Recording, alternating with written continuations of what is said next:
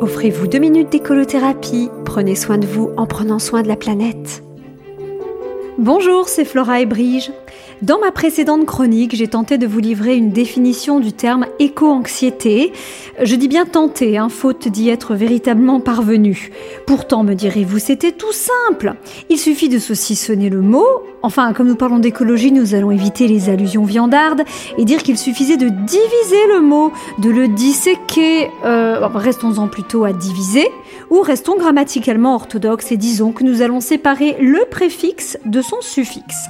Il n'y a d'ailleurs qu'à découper en suivant le pointillé déjà fourni, car éco-anxiété est souvent écrit avec un tiret.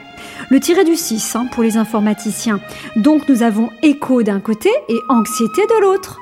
Décomplexification faite, c'est tout simple. Ce terme définirait simplement la peur face au bouleversement écologique. Et pourtant, Croyez-moi, lorsqu'on participe à des débats ou une conférence sur ce thème, on est loin d'en rester au champ sémantique de la peur. Bien sûr, rassurez-vous, hein, on les retrouve, les stress, angoisses, insomnie, inquiétude, blocage, crise de panique, hein, que génère la conscience des atteintes à l'environnement.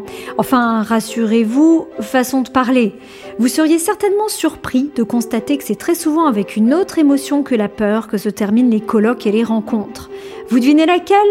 Allez, si vous êtes à jour de vos longs métrages Disney ou de vos cours de CNV, et vice-versa, vous savez qu'il vous reste une chance sur trois, la tristesse, la colère ou la joie.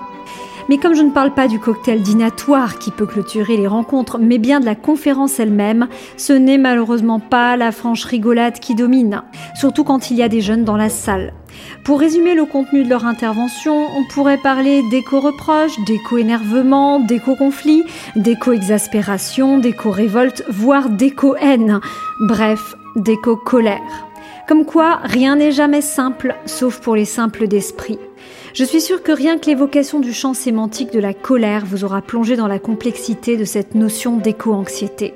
Comme quoi l'approche émotionnelle est plus riche qu'une définition qu'on voudrait simple, mais qui ne peut l'être au vu de la complexité des enjeux, parce que c'est bien la vie qui est en jeu.